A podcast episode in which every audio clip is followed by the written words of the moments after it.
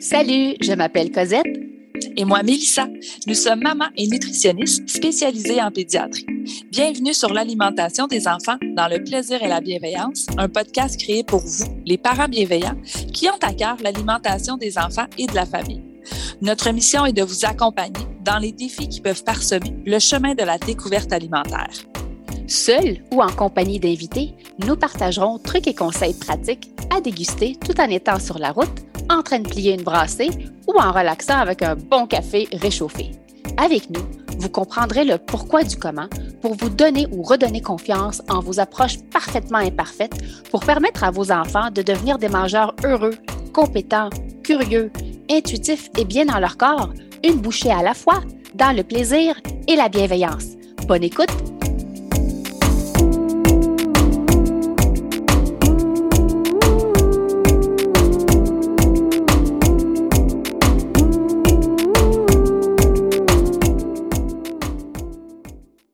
Salut le parent bienveillant et bienvenue au podcast L'alimentation des enfants dans le plaisir et la bienveillance. Bonjour Cosette. Salut Mélissa, comment vas-tu? Ça va bien toi?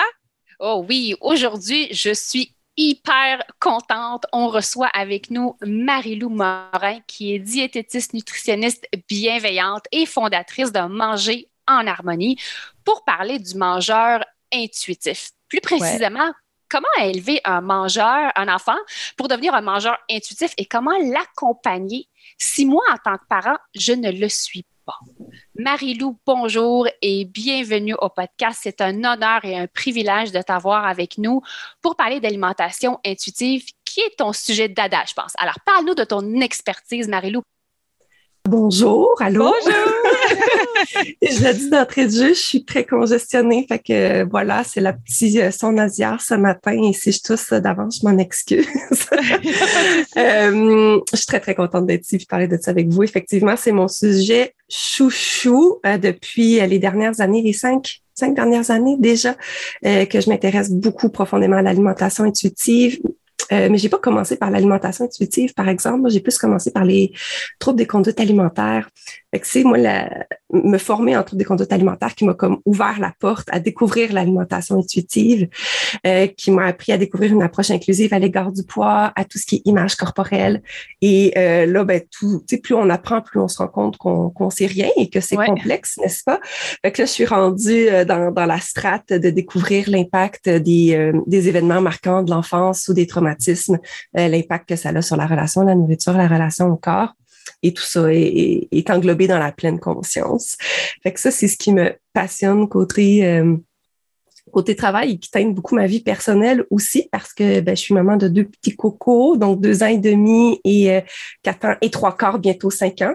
Hein, c'est important. Très c'est important le trois quarts. Ah oui, oui, tu peux pas dire quatre ans et demi. Non, non, maman, j'ai quatre ans et trois quarts, bientôt cinq ans. Bien sûr, mon amour. Euh, donc, tout, pour moi, toutes ces notions-là d'un côté professionnel, ben ça, je le vois dans mon quotidien avec les enfants, je le, je le vois dans, dans leur interaction dans la nourriture, mais aussi en dehors de, de- des repas, là, au niveau de la gestion des émotions et tout ça, tout ça est très, très interrelié. Fait que c'est un petit peu ça, moi, je dirais. Je, me questionne beaucoup sur moi, sur qui je suis en tant que, que personne, en tant que maman, en tant qu'humaine, en tant que professionnelle. Euh, ce qui m'amène beaucoup de, de belles réflexions avec ma clientèle aussi. Là. Oui. Et puis, c'est toujours un plaisir d'échanger avec toi sur, euh, sur tes plateformes. C'est toujours des publications intéressantes qui nous poussent à nous questionner nous-mêmes sur notre perception de l'alimentation, sur notre relation.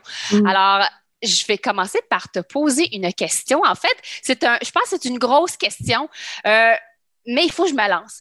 Pour ceux qui nous écoutent et qui ne savent pas c'est quoi l'alimentation intuitive, est-ce que tu pourrais nous la résumer si bien évidemment ça se fait, mais juste essayer de la, de la démystifier aux parents qui nous écoutent aujourd'hui? Oui, ben, euh, je, vais, je vais utiliser une citation, en fait, euh, traduite, évidemment, d'une des co-auteurs de l'approche. Fait que la- l'alimentation ici, il faut comprendre que ça vient de deux euh, diététistes américaines, Elise Resch et Evelyn Tribole. Euh, ça fait comme 25 ans là, que la première version de, de l'approche a été publiée, plus en y en sont à leur quatrième version là, déjà. Euh, mais Resch a sorti une citation très, très courte que je vous traduis, qui pour moi résume très simplement c'est quoi l'alimentation intuitive. L'alimentation intuitive, ça l'intègre l'instinct, les émotions et la pensée rationnelle. Wow. Oui, je trouve que ça, là, ça l'englobe vraiment tout ce que c'est. Là, après ça, on peut détailler quand même. Hein? bon, qu'est-ce que ça veut dire, ça, l'instinct, les émotions, la pensée rationnelle? Ben, ce que ça veut dire, c'est d'être conscient de ses besoins dans leur globalité. Fait nos besoins biologiques, nos besoins physiques, nos besoins émotionnels, nos besoins psychologiques, mais nos besoins relationnels aussi. Donc, vraiment, nos besoins spirituels, on peut les englober là-dedans aussi. Donc, comment nos besoins, là, en tant qu'humains, dans, dans leur globalité, puis comment on peut les honorer toujours dans la mesure du possible? Fait que l'alimentation intuitive, c'est pas des règles, c'est pas des choses que tu dois faire. C'est un guide, c'est une présentation, c'est une invitation. On prend ce qui nous parle, puis on laisse le reste. L'alimentation intuitive, c'est ressentir du plaisir, puis de la satisfaction avec notre alimentation, puis avec la vie de façon générale aussi. C'est de réaliser puis de voir que notre corps, ben, c'est pas le problème. Le problème, c'est pas notre corps. Le problème n'a jamais été le corps. C'est autre chose. Puis on n'embarquera peut-être pas là-dedans aujourd'hui parce que je vais vous parler pendant quatre heures de toutes les causes possibles. Euh, puis ce qui est intéressant avec l'alimentation intuitive, c'est souvent ce qu'on va entendre, c'est euh, ben, c'est écoute ta faim puis ton rassasiement. Écoute tes signaux, puis bon, c'est ça l'alimentation intuitive. Pas tout à fait. Ça, on pourrait appeler ça de la pleine conscience, de la connexion à soi, la connexion au moment présent, de ce que notre corps nous envoie comme signaux. Ce qui est intéressant avec l'alimentation intuitive, c'est qu'il rajoute le premier principe de rejeter la mentalité de la culture des régimes, de rejeter la culture des régimes. La culture des régimes, très brièvement, là, si tu me permets de comme simplifier pour les gens peut-être qui ne sauraient pas la culture des régimes, qu'est-ce que c'est? Euh, la culture des régimes, c'est vraiment un système. C'est vraiment quelque chose de très euh, global qui est partout, qui est très insidieux. Euh, c'est pas juste un régime X, là, je n'entrerai pas de nom ici, c'est vraiment au-delà d'un régime euh, qui va nous parler de, quoi manger, quoi pas manger, quand manger, etc. La culture, c'est vraiment la glorification de la minceur comme étant un signe de santé, mais aussi d'un statut social. Donc, une personne mince serait une meilleure personne, entre guillemets, qu'une personne grosse. La culture des régimes aussi va venir justement stigmatiser la grosseur. Donc, tous les préjugés à l'égard du poids, ça émane de la culture des régimes. La culture des régimes va aussi catégoriser les aliments comme étant bons, entre guillemets, et pas bons. Donc, on, peut interpréter cette phrase-là de mille façons. Hein. Donc, si on tu sais, ce qu'on parle avec des enfants, des fois, le bon, pas bon, ça va être ben, j'aime ou j'aime pas au goût. Euh, bon, pas bon peut être perçu comme au niveau des valeurs nutritionnelles. Euh, quand on parle dans ce contexte-ci de catégorisation des aliments comme bons ou mauvais aliments, on parle vraiment d'un point de vue moral. Donc, je ne suis pas une bonne personne parce que j'ai une certaine alimentation, puis je suis pas une mauvaise personne parce que j'adopte une certaine alimentation. Ma valeur en tant que personne n'est pas reliée à mes comportements ou à mes choix alimentaires. Donc, quand il y a un lien qui est fait entre la valeur d'une personne et ce qu'elle mange, ben ça, c'est un peu le résultat de la culture des régimes.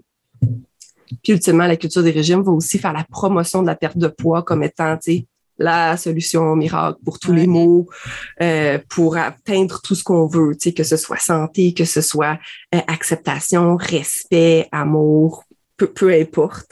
Euh, c'est comme si c'était la, la, solution miracle qui nous était présentée. Fait bref, l'alimentation intuitive rejette cette culture-là pour nous permettre de vraiment revenir à nous puis à l'essence de de nos valeurs, finalement, puis qu'est-ce qui est important pour nous, puis notre famille. Oui, ouais, exactement.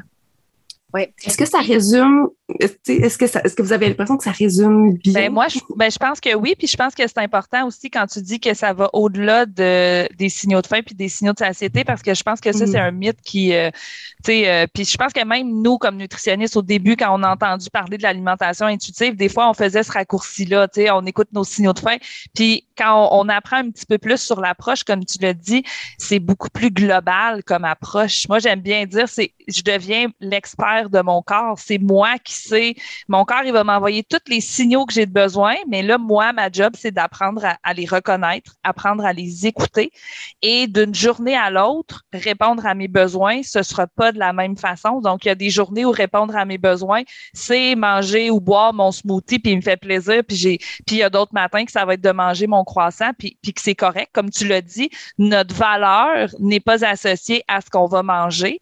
Euh, le discours autour des aliments. Puis, nous, on en parle beaucoup avec Cosette, là, dans, autant dans des publications. Puis, euh, moi aussi, je le vois des fois avec mes filles parce qu'ils arrivent, puis ils font Ah, maman, ça, c'est des cochonneries. Ça, c'est. Puis là, on est comme oh, Attends un peu, c'est pas un. Puis là, je me dis Ah, moi, il me semble que j'utilise pas ça. Puis là, après ça, tu fais Ah, ben oui, elle a entendu ça. Puis là, l'autre fois, c'est. Tu sais, puis là, on essaie, quand on parle, ben, les, les, les aliments, ils ont un nom. Puis c'est pour ça que on met autant l'importance là-dessus avec les jeunes enfants parce que je pense que l'alimentation intuitive, c'est un petit peu ça aussi. C'est beaucoup de déconstruction de beaucoup de, d'aspects, comme tu disais, que la culture des diètes, des régimes, euh, qui, on s'en rend même plus compte, là. Puis quand on en prend conscience pour de vrai, là, on a de la difficulté à écouter des vieux films puis des vieilles émissions puis on fait, mais voyons, comment ça se fait encore que, tu sais, qu'il y avait ça? Puis je m'en rendais pas compte avant quand je l'écoutais, là. Mais c'est partout, partout, partout. C'est super insidieux Dieu, on s'en rend pas compte, puis c'est devenu banal. Bon, oui, mais c'est pas grave, c'est drôle. Non, c'est parce que tu comprends pas. Là, si on fait, on en rit tout le temps, ça a des impacts après ça, comment nous, on va l'internaliser. Fait que c'est pour ça qu'avec les jeunes enfants, puis encore une fois, c'est pas des règles, puis on sera pas parfait, puis des fois, on va utiliser un terme, ah, mon Dieu, j'aurais pas dû dire. Eh, c'est pas grave. Après ça, on peut en reparler avec nos enfants, puis dire, hey, maman, t'as raison, maman, elle a dit ça l'autre fois, puis j'aurais pas dû parce que t'as raison. C'est pas, tu sais, c'est pas bon, c'est pas mauvais, puis ça va ouvrir la discussion avec nos enfants aussi, mais c'est ça l'alimentation intuitive. Il n'y a pas une définition proprement dit. Là, comme tu disais, chaque personne va trouver, mais moi, j'aime bien dire que c'est juste que c'est vous qui devenez votre expert. C'est pas moi comme nutritionniste, c'est pas votre médecin qui va vous dire que vous êtes une meilleure personne si vous perdez du livre, puis que vous allez être en meilleur. C'est vous, là, puis que la santé, c'est beaucoup plus qu'un poids aussi. Là. Tu sais, à un moment donné, la santé, c'est global, c'est plein de déterminants, c'est notre santé mentale, notre santé émotionnelle, notre santé. Puis avec les jeunes enfants, il faut tout de suite leur apprendre aussi cette globalité-là en en accueillant leurs émotions, en, parce que sinon, ils vont devenir des adultes aussi, que ça peut être plus difficile de, de, de, de, mettre en place le, tous les principes de l'alimentation intuitive. Ben oui. Oui, tu sais, on, a remarqué que dernièrement, on en entend beaucoup plus parler que les années précédentes. Puis mm. je me dis, qu'est-ce que la science nous dit? Est-ce que euh, ça, est-ce que il y a des parents qui ont besoin de savoir, ben, pourquoi je ferais autrement que comment moi j'ai été élevée? Mm-hmm. Qu'est-ce que la science nous dit? Quels sont les avantages euh, de, changer un peu mon approche ou euh, d'aller plus vers euh, tout ce que tu viens de, nous expliquer, mais qu'est-ce que la science nous dit? Très souvent, les parents disent Oui, mais quelles sont tes preuves? Pourquoi je changerais? j'ai été élevée, c'était pas si pire que ça. genre, souvent, on entend. J'ai bien, bien tourné j'ai, ouais, je virais, tu sais. Fait que je me dis, mais, mais qu'est-ce que la science nous dit? Euh, pourquoi? Pourquoi faire ça? Pourquoi euh, évoluer? Moi, je pense on, on évolue, on change. Lorsqu'on connaît mieux, on peut faire mieux. Mais mm-hmm. qu'est-ce que la science nous a dit? Oui. oui. Ben, j'ai envie de répondre à ta question en deux volets parce que j'ai quand même entendu deux, deux sous-questions dans ce que tu as nommé. Fait que je vais commencer avec ta question claire de qu'est-ce que la science nous dit là-dessus. Oui, oui. Mais aussi l'autre question que j'ai entendue que je trouverais intéressant qu'on prenne le temps d'aborder, c'est mais moi, j'ai été élevée d'une certaine façon, pourquoi je suis différent? Exact. Fait ça, c'est l'autre chose parce que c'est quand même deux choses pour moi qui sont différentes. Euh, fait que la science, déjà, ben, la science sur l'alimentation intuitive, on s'entend que ça remonte à maximum 25 ans parce que l'approche en tant que telle, le, premier livre a été écrit en, euh, en 1995. Euh, fait que, on n'a pas des études sur l'alimentation intuitive qui remontent à euh, bon, j'allais dire 200 ans, là, mais comme qui, qui remonte à il y a longtemps. euh, mais il y a de plus en plus d'études qui se font parce que justement, c'est un sujet d'intérêt. Euh, d'intérêt comme général, mais d'intérêt scientifique aussi parce qu'il y a quelque chose là. Les études sont concluantes. Au-delà des études, l'expérience des gens aussi démontre qu'il y a quelque chose d'intéressant là. Fait en ce moment là, euh, là je suis peut-être pas à jour dans, dans mes données, mais euh, aux dernières nouvelles, il y avait 125 études de publiées et plusieurs autres en cours de publication. Là, c'est, long le, processus de publication. Fait il y a plus d'une centaine d'études sur le sujet qui ont montré que d'adopter l'alimentation intuitive, donc de se connecter à ces signaux, de rejeter la culture des régimes, euh, de prendre soin de soi au-delà de le contrôle du poids n'est pas dans l'équation. Donc, on va avoir une diminution de l'idéalisation de la minceur. On va avoir une augmentation euh, de l'appréciation corporelle. Donc, on va être mieux dans sa peau, on va avoir plus confiance en soi, on va avoir une meilleure estime de soi, on va avoir plus de plaisir à manger, on va avoir une meilleure sensibilité à nos signaux corporels. Tout ça augmente notre bien-être, tout ça augmente notre motivation intrinsèque qu'on appelle, donc notre désir propre à vouloir prendre soin de soi. Donc, adopter des comportements qui nous font du bien. Donc, alimentation intuitive, les, études vont montrer aussi que ça va augmenter la variété d'aliments consommés. On va avoir des meilleurs euh, marqueurs biochimiques au niveau de notre santé, donc un meilleur cholestérol, moins d'inflammation, des choses comme ça. Et ultimement, ben, une diminution des comportements alimentaires troubles. Donc, on a moins de risques. Donc, c'est un facteur de protection, en fait, des troubles alimentaires. Donc, on peut intégrer ça dès la petite enfance. Mm-hmm. C'est pas une solution miracle, n'est-ce pas? Mais c'est un facteur de protection de, troubles de conduite alimentaire. Fait que ça, c'est ce que la, science nous démontre pour l'instant. Euh, ta deuxième partie de question, c'est, moi, j'adore cette question-là parce que je travaille principalement avec les adultes, puis on, aborde toujours cette question. C'est quoi les messages, les croyances, euh, dans quel environnement tu as grandi au niveau de ton alimentation, puis au niveau de ton corps aussi? C'est quoi les messages que tu as reçus? C'était quoi les règles? Hein, on, on a-tu besoin de donner d'exemples? Je pense qu'on les connaît tous. Là. finis ton assiette si tu veux sortir de la table, finis ton si si tu veux avoir ça. Euh, hein, n'est-ce pas? On, on, l'a tous vécu, ça.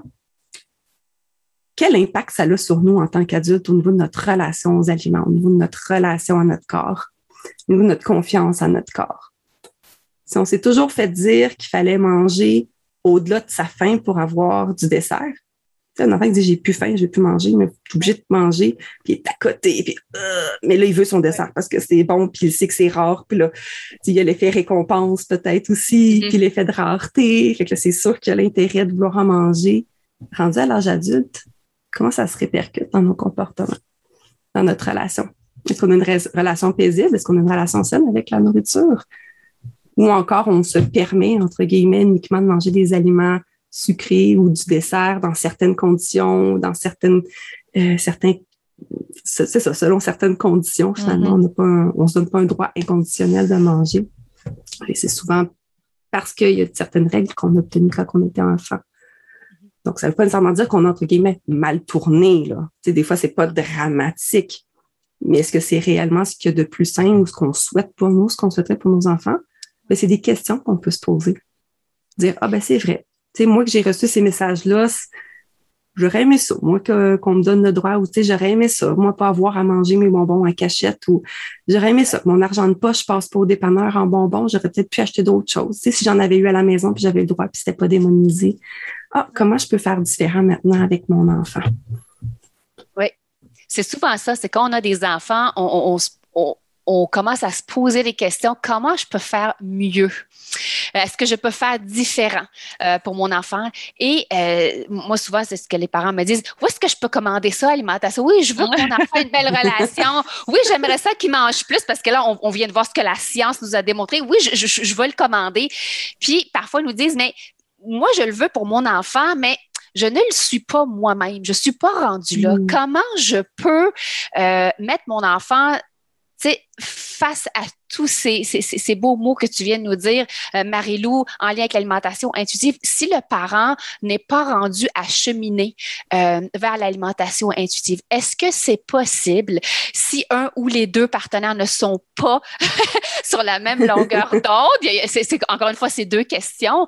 Est-ce que premièrement, je peux euh, élever ou accompagner mon enfant pour rester un mangeur intuitif et l'amener vers l'alimentation intuitive, c'est de façon beaucoup plus consciente si je ne le suis pas moi-même? Si oui, comment? Et sinon, quels sont? Des petits conseils que tu pourrais donner aux parents pour cheminer par des petits pas de bébé euh, pour leurs enfants, bien évidemment?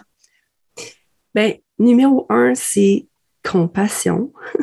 compassion fois mille envers soi-même, puis peut-être envers nos parents qui ont fait du mieux qu'ils pouvaient, ah sincèrement. Euh, oh, je ne veux pas minimiser l'impact de, la négligence puis de, d'abus dans l'enfance, c'est des choses qui sont qui sont totalement réelles, euh, puis qui ont définitivement un impact. Mais de façon générale, les parents veulent ce qu'il y a de mieux pour leurs enfants. Et mm. donc, les actions qu'ils vont porter, c'est toujours dans le meilleur intérêt de leurs enfants et d'eux-mêmes aussi. Il y a personne de parfait. On est tout humain. On fait toutes des erreurs, on fait tout du mieux qu'on peut avec les ressources qu'on a dans le moment et c'est correct. OK? Fait que déjà de s'accueillir avec le oh, mais moi, je suis pas une mangeuse intuitive, comment je peux élever mon enfant? Tu sais, on peut sentir le mon l'inévitable que je vais scraper mon enfant pour le restant de sa vie. non, OK? déjà, le fait qu'il y ait cette préoccupation-là, moi, je trouve que c'est un bon signe. Ça veut dire que c'est sûr que vous l'aimez, votre enfant, puis vous mieux pour lui. Hein, c'est plus l'inverse que pour moi, ça va être des petits drapeaux, puis on peut se questionner. Hein? Mais un parent qui, se préoccupe. Fait que déjà, on se donne la compassion. Puis, effectivement, de reconnaître qu'on on est un modèle pour nos enfants. Fait que, tu sais, c'est pas juste de qu'est-ce qu'on va dire, mais qu'est-ce qu'on va faire en présence de nos enfants. Fait que t'as beau dire à ton enfant, t'es beau, t'es belle comme t'es, change, tu sais, ton corps, c'est parfait.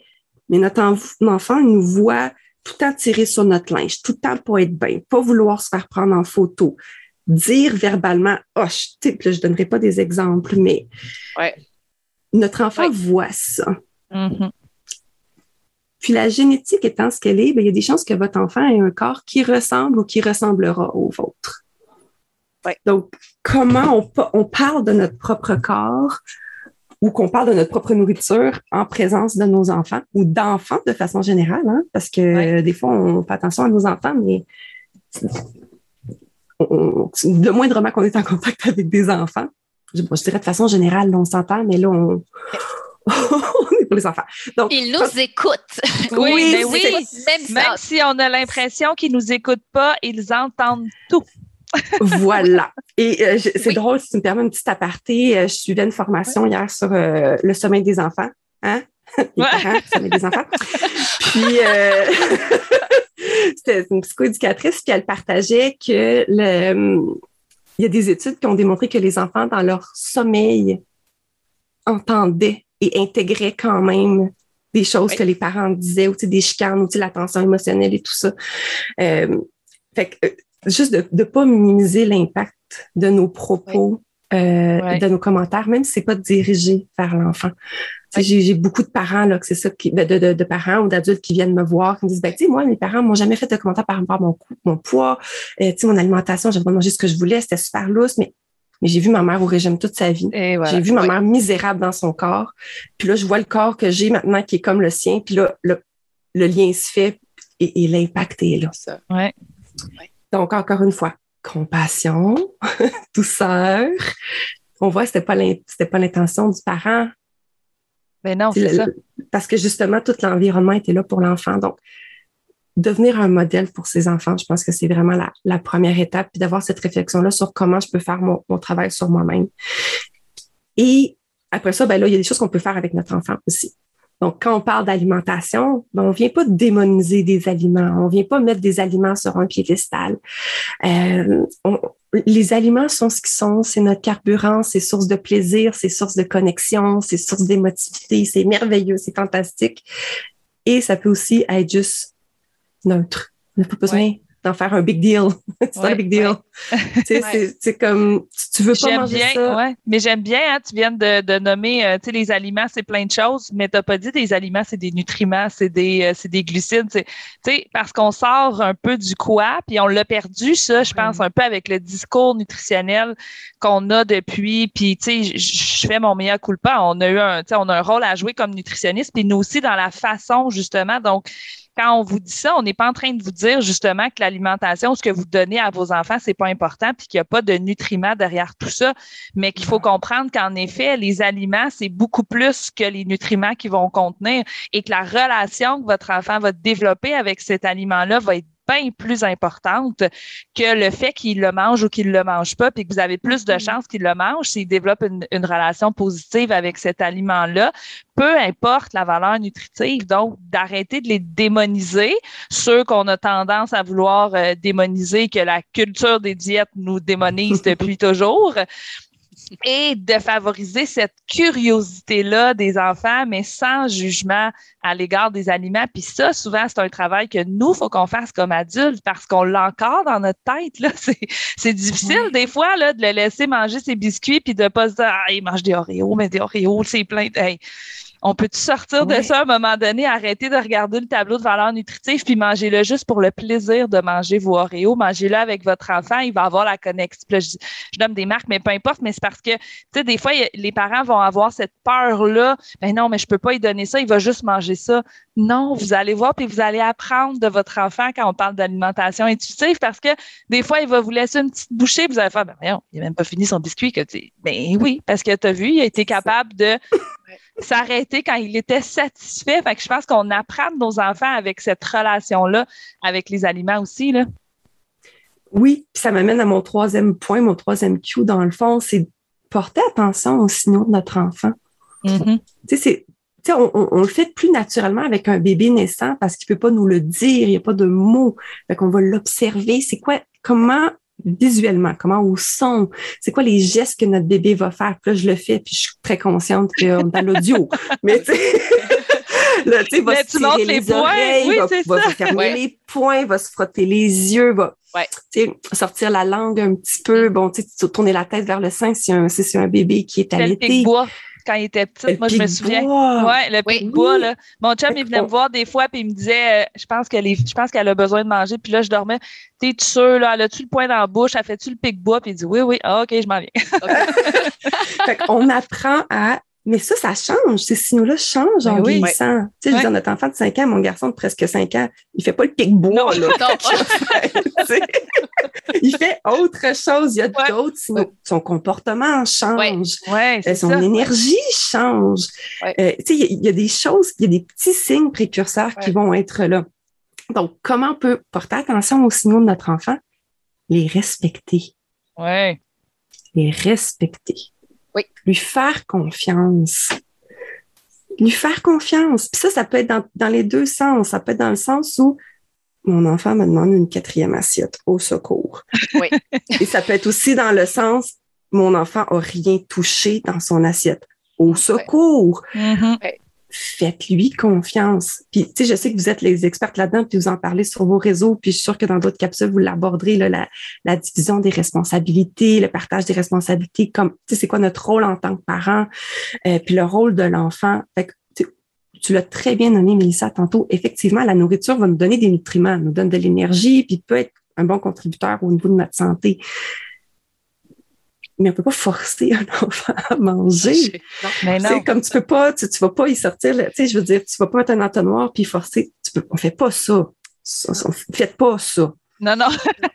on, va, on offre une variété de nourriture, on offre la variété, on montre l'exemple en nous-mêmes mangeant avec plaisir. Dans le plaisir, et voilà. puis j'ai le droit d'avoir des choses que j'aime pas. Tu sais, je pense en fait semaine, moi j'adore la pieuvre. J'ai mangé de la pieuvre personne d'autre dans ma famille qui en a mangé. Il y en avait sur la table. Mon, mon plus jeune il a voulu goûter. Il a pas aimé la partie du corps. Lui, il aimait les petites ventouses. Mon petit a mangé, mon petit deux ennemis a mangé les ventouses. Mon plus vieux, il a juste voulu toucher. Il a trouvé ça écœurant. Il a pas voulu retoucher, mais il l'a regardé. Mais c'est ça. Pas, il l'a regardé. Papa aime pas ça. Il en a pas mangé. C'est correct. Ouais.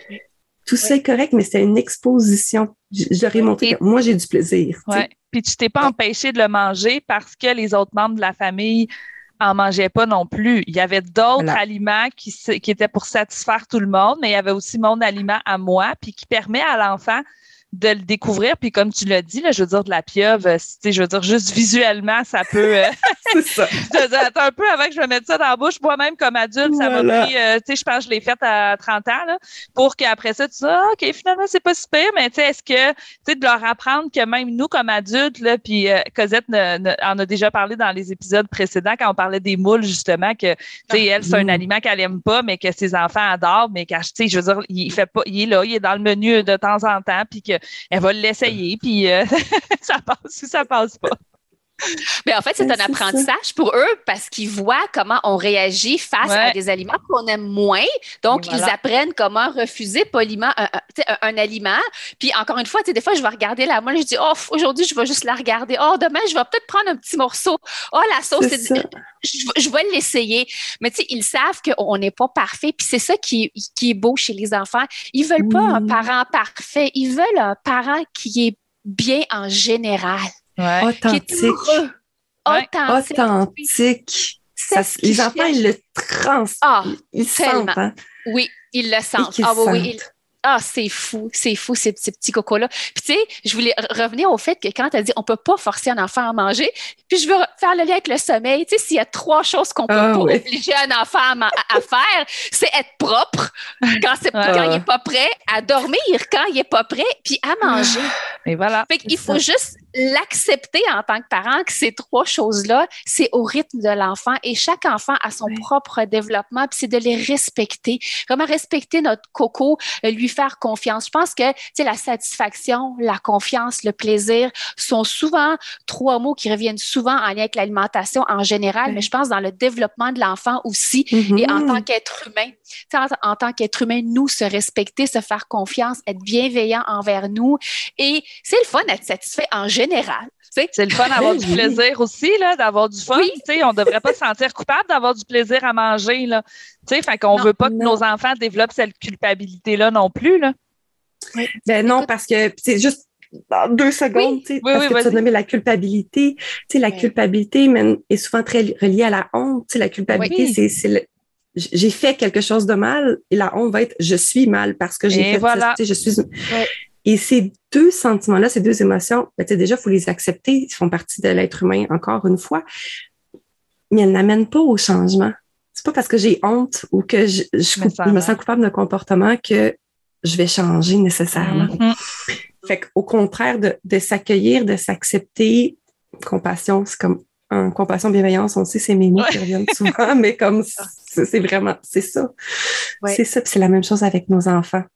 Ouais. Faut pas les faire sentir coupables, faut pas leur faire sentir mal. On, on les accueille, on leur fait confiance, on les accompagne. Oui, oui. Oh, Marie-Lou, merci, merci tellement d'avoir partagé ton expertise avec nous. Euh, tu as justement créé un cours, toi, pour les adultes qui désirent être accompagnés vers l'alimentation intuitive. Est-ce que tu as le goût de nous en parler un petit peu? Oui, en fait, ça, on, on est en complètement revampage. Revampage, ça se dit-tu?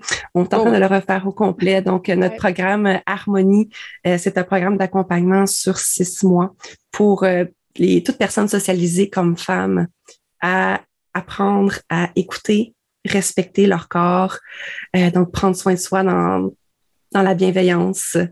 Euh, donc oui, on utilise l'alimentation intuitive, mais j'utilise plein d'autres trucs aussi à travers tout ça. Donc, c'est pas nécessairement les principes de 1 à 10 de l'alimentation intuitive. C'est beaucoup plus global que ça. Euh, avec des rencontres avec des invités experts et tout ça. Là, les, détails ils sortent là parce qu'on on lance, euh, on lance notre, la, nouvelle version, en fait, euh, mi-octobre. Euh, donc on est bien, bien. Je dis on parce que Julia Lévine de Giroux, euh, nutritionniste, est avec moi dans ce beau projet-là cette année. Donc euh, voilà, si pour plus d'informations, ben on- vous pouvez nous trouver. Je pense que ça peut être un- un- une belle porte d'entrée sans nécessairement euh, s'engager en, consultation individuelle. oui, le, le côté cours de groupe, justement, a cet, cet avantage-là aussi d'aller prendre, comme je disais, d'y aller à notre rythme, mais sans exact. l'engagement est un petit peu moins. Après Ouais. ça, on peut décider de, de vouloir aller un petit peu plus loin, mais je pense que c'est c'est vraiment un, Ouais. un Ouais. beau programme. là. Ah, Puis- c'est gentil, merci.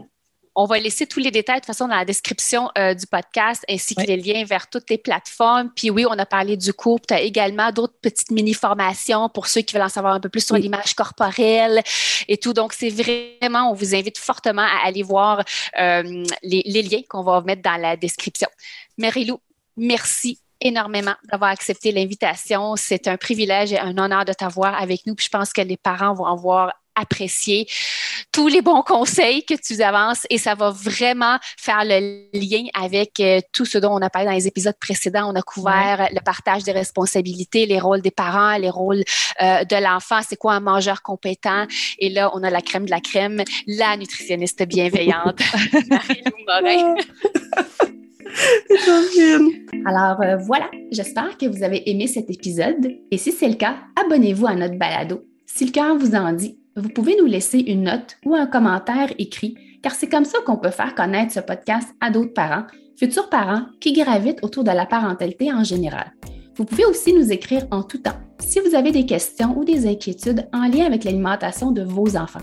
Ce podcast, on l'a créé pour vous et on souhaite du plus profond de notre cœur de maman et de nutritionniste qu'il puisse répondre à vos besoins là, maintenant. En plus, tous les épisodes sont également disponibles sur nos chaînes YouTube. Donc, si vous préférez nous voir parler ou simplement lire les sous-titres, ben, sachez que c'est possible.